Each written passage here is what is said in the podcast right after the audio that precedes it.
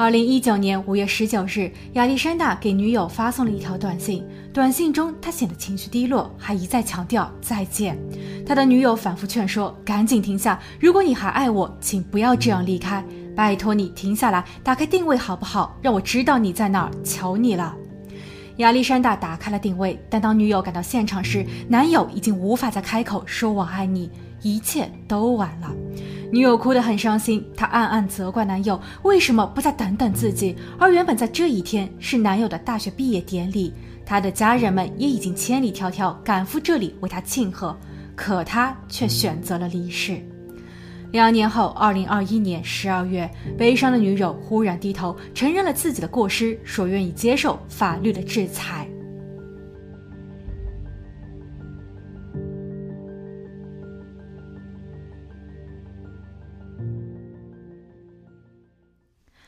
Hello，大家好，我是桂林异。二零一九年五月是二十二岁的亚历山大和女友柳英阳热恋的第十七个月。他们都是波士顿大学的学生。柳英阳来自于韩国，比男友仅小了一岁。她在年少时跟随父母移居美国，现在已经是美国公民。在同学们的眼里，她安静、含蓄，有些内向。她与亚历山大是在大学里相识的。两个人很快就确定了恋爱关系，形影不离，而且他们之间也没有什么矛盾。直到当年年初事发的五个月前，女友发现男友并没有与自己的前任彻底断了联系。他的前任也是这所大学的学生，亚历山大会经常遇见他。作为现任的女友柳英阳并不想去猜忌，但每一回男友和前任碰见后，便都会停下脚步说上两句。或许在他们的心里还保留着那份友谊，而亚历山大并没有及时告诉女友这些。久而久之，柳英阳开始嫉妒，由爱生恨。这对情侣开始协商，是否可以在手机中共享彼此的定位，万一以后遇上什么紧急情况，双方也都可以在第一时间赶到对方那儿。对此，亚历山大并没有反对。而三月的某一日，当柳阴阳打开定位系统时，发现其男友就在自己的附近。她向着男友的方向走了过去，可谁料男友却又同前任撞见了。两个人嘻嘻哈哈了许久。这一回，柳阴阳再也不愿意当做什么都没有看见，她与男友大吵了起来。不确定亚历山大是如何解释的，但显然柳阴阳并没有原谅他。两个人在争吵过后各自回家，而后又通过短信和网络视频继续争吵。有资料显示，从三月至五月的事发日，他们总计发送了七万五千条短信，其中的四万七千条来自于女方柳阴阳。这样算来，他们每天都会有近九百条的短信来往。如果说阅读一条短信并回复需要用时三十秒。那么，他们每天耗在短信上的总时长超过七个半小时，加上他们本身都还是学生，需要上课和足够的睡眠时间，所以当时的两人生活可以说无时不刻都是在发送或是接受短信中。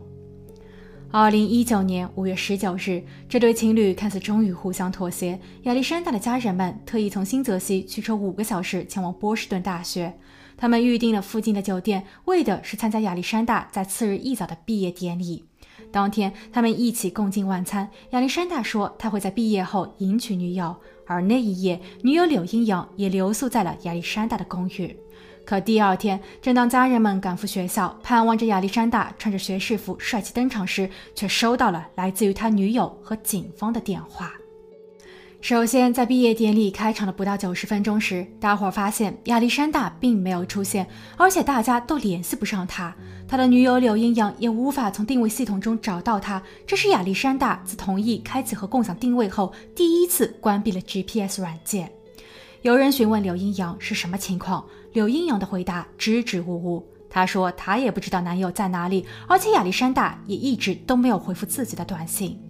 但没过多久，刘英阳便收到了来自于男友的短信。从内容中来看，他显得十分消极，似乎是在与柳英阳道别。当他发送了再见后，刘英阳慌了，他回复说：“请停下，如果你还爱我，就不要这样离开我，告诉我你还爱我。”亚历山大则回复道：“是的，我确实很爱你，只是我做的不够好。一旦我走了，你就会拥有你想要的一切，这并不是你的错，是我的，是我的错。”不过，我再也不会惹你生气了。我很高兴在人生的最后一页有你陪伴，我爱你直到永远。女友柳英阳赶紧要求他打开共享定位，男友照做了。在得到定位后，柳英阳发现男友在一个几层楼高的停车库中，她立刻赶赴了那里，还给亚历山大的表兄发去了定位。但亚历山大并没有给他们太多的时间。当柳英阳刚刚进入到停车库中，仅三分钟后，亚历山大便从楼顶上纵身而下。警方很快抵达了现场，在通知家属后，毕业庆典变成了葬礼。刘英阳尤为伤心，家属们更想知道亚历山大究竟是为什么选择极端。慢慢的，他们从亚历山大的日记以及他的手机中发现了端倪，而这也让本案的判决争议不断。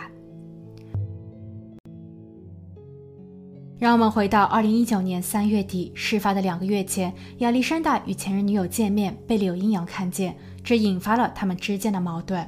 亚历山大在日记中写道。他总是让我质疑我存在的价值。他说是我的谎言伤到了他，他不再信任我。我想让这一件事情赶紧过去，但他过不去，说是有了轻生的念头。我真的很崩溃，我不知道我的脑子里在想些什么。我很害怕，却似乎又听见了另一个声音。那个人说我一文不值，没有必要再待在这个世界。四月底，亚历山大写下。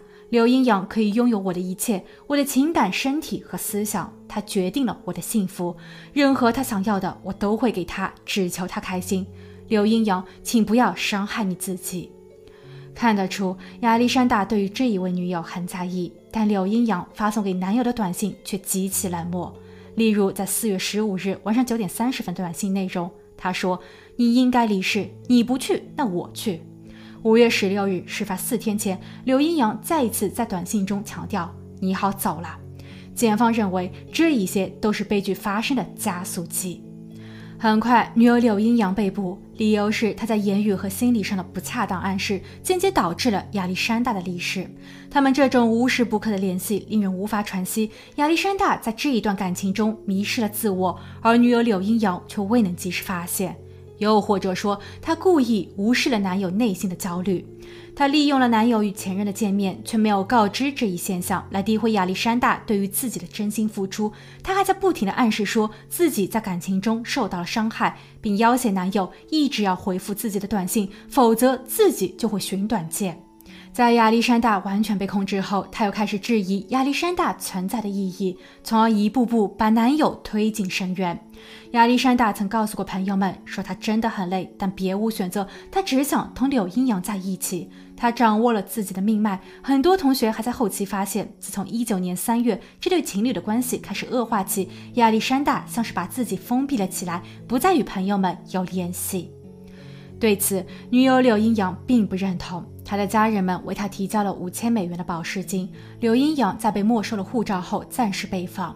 他的辩护律师表示，根本就没有一条法律规定，通过发送短信传达一些个人的愤怒情绪，导致对方不能正确理解，或是因为个人的承受力不足而最终选择离世的，反过来降罪于发送短信相于言论自由的人。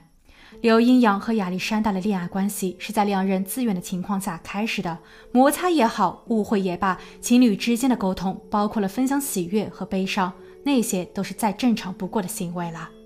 亚历山大若是不想再继续，他完全可以选择结束这一段恋情，或是寻求其他人的帮助。而且，亚历山大其实早在2018年年底就曾因为一些不愉快的事情精神萎靡。他的朋友们在发现后替他拨打了学校的紧急健康热线服务，在校医的诊疗后，亚历山大恢复了正常。所以，他应该知道如何排解内心的不适，也有很多的资源供他可以使用。只是最后他自己选择一人承担。另外，女友柳英阳其实也并没有真的想让男友自我了结。她在事发日数十条的短信中都在劝慰男友，她还在恳求男友打开定位，然后通知家属。为了留住男友，她其实已经尽力了。情急中，她给亚历山大的短信里还出现了好几个英语单词的拼写错误，这更是佐证了亚历山大的行为让人猝不及防。但检方却依旧坚持，导致最终结果的是刘英阳和他有毒的短信。亚历山大并没有精神疾病，刘英阳通过持续不断的短信对男友不停的施压，并最终让他精神崩溃。根据辩方所述，亚历山大确实有足够的资源可以去缓解压力，但两人每天九百多条短信，亚历山大哪有时间去考虑对外求助的问题呢？更关键的是，他相信如果自己不回复短信，柳阴阳便会先走一步。他没有办法对此视而不见，这就是一种精神控制。而柳阴阳在悲剧发生的前五十五分钟，在得到了男友的定位后，她也没有及时给警方或医疗机构拨打电话，所以她应当对于整场悲剧负刑事责任。就好像多年前米肖凯特一案，她明明可以拉受害者一把，却最终选择松手，甚至还鼓励了错误的行为。关于米肖的案例，发生在二零一四年七月十二日。那一天，家住麻省的一位三个孩子的单亲妈妈罗伊忧心忡忡，因为已经晚上十一点了，但她刚成年的儿子康拉德还没有回家。康拉德在父母离婚后一直跟着父亲居住，但父亲的脾气不好，经常拿儿子出气，这导致了康拉德出现了社交障碍和抑郁。两年前，康拉德还发生过轻生行为，所以母亲将他接回到自己身边。康拉德的病情似乎有所好转。那一天下午六点二十分，他和妈妈说要出门去一个叫 A 的女同学家。妈妈当时还猜想儿子可能是喜欢 A，所以她并没有多问，只是让儿子早点回家。但四个多小时过去了，儿子却没有任何音讯，甚至都不接听母亲的电话。不过，可能是因为白日里护士工作太过忙碌，母亲在等到儿子的过程中迷迷糊糊的睡着了。但次日一早五点左右，当他醒来后，却发现儿子依旧没有回家。他赶紧报警，并和接线员说，儿子昨晚开的是一辆黑色福特皮卡，自己刚刚也联络了 A 同学。A 说他昨晚根本就没有和康拉德在一起。接下去，在康拉德失联的十一小时后，巡警在 Kmart 停车场发现了他的汽车。康拉德坐在驾驶椅上，确切地说，他斜躺在主驾椅上，头上的帽子歪向一边。当消防人员和法医赶到并敲开车门时，康拉德已经离世。他的身上并无外伤，汽车的后座椅上放着一个被改造过的汽油驱动水泵。法医判定康拉德是因为吸入了大量的一氧化碳导致不幸，具体的发生时间应该是在昨晚八点。由于麻省当地有法律规定，任何人的离世若无人见证，那都必须经过调查并由警局局长签字后才行，所以探员立马对此进行了立案。但谁也没有料到，案子的背后竟还牵扯到了一位比康拉德小了一岁，在另一个城市就读高中三年级的学生米歇尔。米歇尔与康拉德是在2012年认识的。那一年，康拉德因为做出了一些过激的行为，正在接受心理治疗。家住在佛罗里达的叔叔和婶婶邀请康拉德去他家做客散心，同去的还有叔婶朋友的女儿米歇尔。米歇尔和康拉德似乎很聊得来，两个人在各自回家后还继续通过短信交流。家人们也只是知道他们都是朋友。康拉德并没有告诉过别人自己已经和米歇尔确立了恋爱关系。在康拉德出事后，米歇尔显得十分伤心。葬礼上，他悲痛万分，似乎自己成了寡妇。他主动联络了康拉德的母亲，希望他能够节哀。在事发的两个月后，米歇尔还在大家的帮助下组织了一场棒球赛，以此来纪念康拉德。因为康拉德生前最喜爱的运动便是棒球，因举办球赛，募捐得到的所有款项将用于帮助和预防那些有着类似轻生念想的人重新找回对生的希望。不过，球赛的选址定在了米歇尔所居住的城市，而已经在暗中盯梢的探员还发现，米歇尔在当天显得格外开心。他在脸书上分享了许多照片，这些照片都是围绕着球赛，一点都没有提及到康拉德。米歇尔还在配文中写道：“哈哈，我出名了。”十月，探员首次约见了米歇尔。米歇尔表示自己不知道康拉德在最后发生了什么，但这与探员所掌握的资料相违背。探员已经破解了康拉德的手机，在事发的四天前，米歇尔曾问过康拉德：“你确定不是今晚去做吗？”康拉德回复说：“你的意思是今晚吗？我想等我准备就绪后就会通知你。”米歇尔回复说：“哦，但如果是今晚，我会陪着你。”案发日下午，在康拉德离开家时，他给米歇尔发送了一条短信，说：“我快到目的地了。”米歇尔回复：“好的。”六点二十八分，康拉德与米歇尔通话了三十八分钟。两个人在挂断电话的五分钟后，米歇尔又给康拉德回拨了一个，然后他们又通话了五十二分钟。而根据法医的推测，事发时间是在晚上八点，那会儿这对秘密情侣应该还在通话中，所以理论上来讲，是米歇尔送康拉德走完了人生的最后一程。米歇尔聘请了律师，并对于康拉德的离世闭口不谈。探员在申请了搜查令后，在米歇尔的电脑和手机中发现了六万余条短信，而仔细阅读它们后，里面的内容使人压抑。两个人的话题始终围绕着痛苦、解脱和死亡。二零一五年，大陪审团决定以过失罪来起诉米歇尔。检方认为，他通过给一个精神脆弱的年轻男子洗脑，从而扭曲并操纵了他。米歇尔在接到诉状后，并没有哭泣，反而做了一个鬼脸。而这张做鬼脸的照片被媒体抓拍到，发布在了网上后，更是引起了大众的愤怒。二零一七年六月的法庭上，米歇尔的辩护律师就已经提出了言论自由的主张。他认为，即便这一对情侣谈论的话题有些可怕，但青春期的他们其实对于所有的事物都充满着好奇。米歇尔本身的心理也有一定的问题，他患有社交恐惧和近视障碍，他会时常感到焦虑与疲惫。每当男友康拉德提出见面时，他会因为不自信而推脱。两个人虽然已经交往了两年，但见面的次数只有可怜的五次。他能与康拉德在一起，是因为他们都曾有过相似的经历，尝试过自我了结。米歇尔很能理解康拉德，他也正在用自己的方式试图解开男友的心结。因为对于康拉德来说，如果直接去反对他的想法，这会让康拉德反感。所以米歇尔必须配合着讨论某些话题。而每当康拉德提出一种了结的方案时，米歇尔都会表示这种方式很痛苦。他其实是希望康拉德就此打住。例如，在某日，康拉德说他想借助绳索，米歇尔则表示记得要打结打得结实点。但这样的成功率并不高，万一弄不好还可能受伤，所以还是不要用这种方式了。你不会那样做的，对吧？检方对此却并不这么认为。他们指出，米歇尔的目的并不单纯。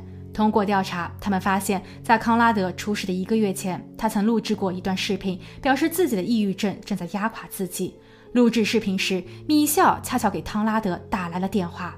所以，米歇尔其实很清楚男友的状况，但她并没有通知家属或是报警，而是开始鼓励他面对现状。如果实在是承受不住了，那就必须想一个万无一失的方法结束一切。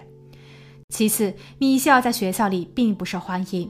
康拉德的出现似乎能够帮助他扭转局面。他在康拉德出事的一周前，曾与一位朋友聊天时说，康拉德是自己的男友，但男友的状况很糟糕，还时常失联。那位同学听后十分紧张，他一直在追问米笑：“你的男友怎样了？”这种关怀是米笑从未感受过的。在康拉德离世后，米笑也出名了，似乎他表现得越痛苦，就会有越多的人前来关心他。她曾经与朋友们表示，男友离世前还在与自己深情道别。男友删除了几乎所有的通讯记录，但却唯独没有删除与她的聊天内容。男友还留下了几份遗书，其中的一份就是写给她的。他们之间的感情凄凉而又唯美。听到这一些内容后，所有人都为米笑感到遗憾。但有一位叫萨姆的女子上庭作证，她说，在康拉德出事后，米笑也曾经向自己哭诉过。因为自己本就不太喜欢米笑，所以他并没有搭理米笑。为了能够引起自己的关注，他很认真地对自己说：“康拉德的事件是他造成的。”因为在最后一刻，康拉德退缩了，他下了车，告诉米笑这行不通，但米笑却说：“回车里。”证人萨姆还提供了米笑的一条短信作为证据，在短信中，米笑说：“我早就计划好了。”而米歇尔在事发后的两小时，还给男友的姐姐发送过短信，说自己联络不上男友康拉德，这是在尽力撇清自己的嫌疑吗？检方最后表示，本案虽然是康拉德本人的行为，但实质上米歇尔推动了整起事件的发生，这就是犯罪。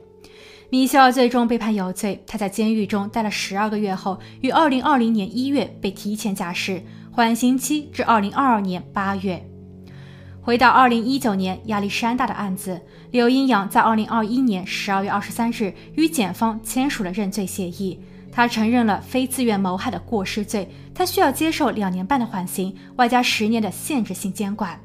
他和他的律师均对外表示，因为本案十分特殊，当事人其实可以一直拖延审判，但这样成本太高，也不能确定最终的结果会如何。而对于这份认罪协议，亚历山大的家人也表示同意。这两起案件还真的值得从法律上去探讨。刘阴阳的大批量短信算违法吗？米歇尔的最后言论是认罪的有效依据，还是为了博取关注而自编的呢？两起案件，辩方的观点都是基于言论自由，两位姑娘只是发表了自我的观点，而接受信息的人却选择独自离去，这算是一种不可预知的蝴蝶效应吗？对此，你有什么看法？我们评论区见。好了，今天的故事就分享到这，我们下期见。